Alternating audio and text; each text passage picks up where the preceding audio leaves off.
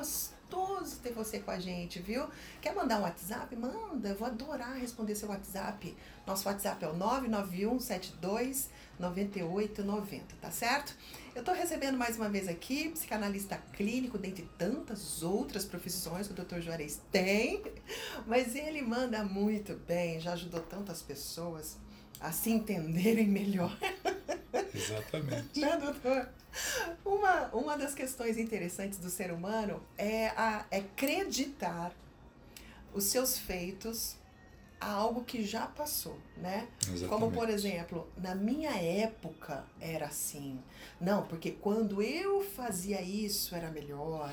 Porque os, é, quando eu era jovem, ou seja, a gente coloca tanta coisa na nossa época, no passado. Isso tá certo ou tá errado? Porque os jovens escutam a gente falando. Até eu caio nessas vezes, sabe, doutor? De falar assim, não, porque na minha época eu brincava na rua. Hoje não dá mais para brincar na rua. É, isso é bom ou é ruim? Os jovens escutam a gente e falam assim, nossa, na tua época, hein?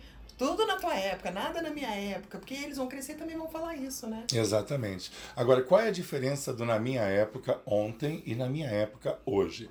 Na minha época hoje, ontem está ligado exatamente a uma outra estrutura social que a gente vivia, totalmente diferenciada. Hoje em dia o jovem é bombardeado com tanta informação que ele não consegue digerir a informação. Na nossa época era totalmente a nossa época, a nossa época eu tenho 51 anos, né? Então na minha época tinha muito mais conversa, diálogo, como você colocou. A gente podia brincar na rua. Hoje em dia, a rua brinca com a gente.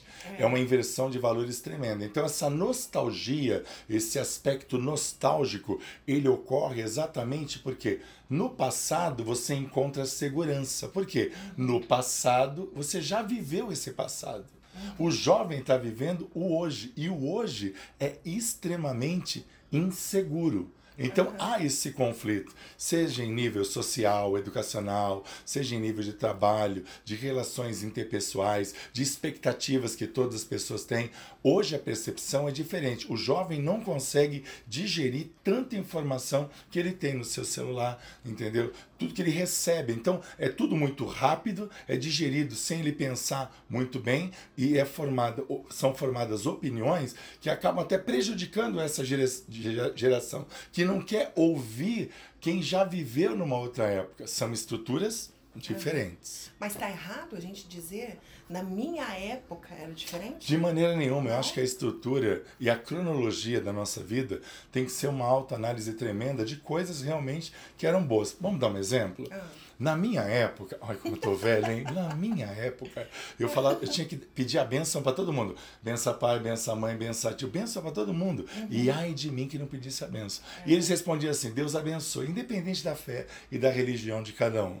Mas não era diferente? Diferente. Hoje em dia sai, falou, velha, falou, tô indo, tal, não sei o que lá, tal.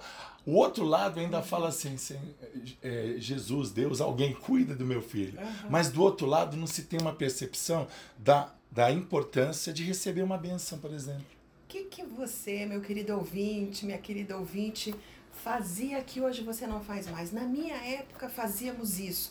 Que tal resgatar, né, doutora? Com certeza. E uma outra coisa também muito legal, pode ser tema de outro programa, em que época você gostaria de viver? Já vou responder a minha.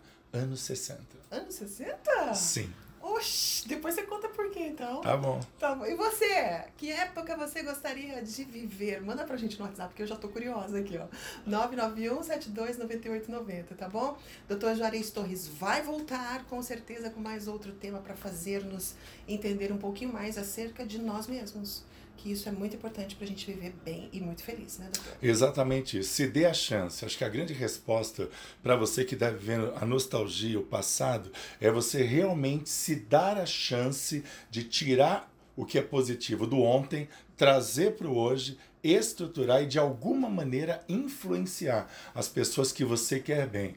Eu quando, rapidinho, eu quando estou em alguma festa, eu, nunca ninguém vai me ver com a faixa intermediária. Ou eu vou estar com as crianças para aprender da pureza delas, ou vou estar com os idosos uhum. para poder aprender com a experiência deles. Então acho que é isso que vai pavimentar realmente uma vida estruturada para a gente poder ter segurança e aprender com ontem, transformar o hoje para projetar o amanhã. Perfeito, adorei nosso papo, doutor. Muito obrigada, viu? Tudo bem. Até a próxima.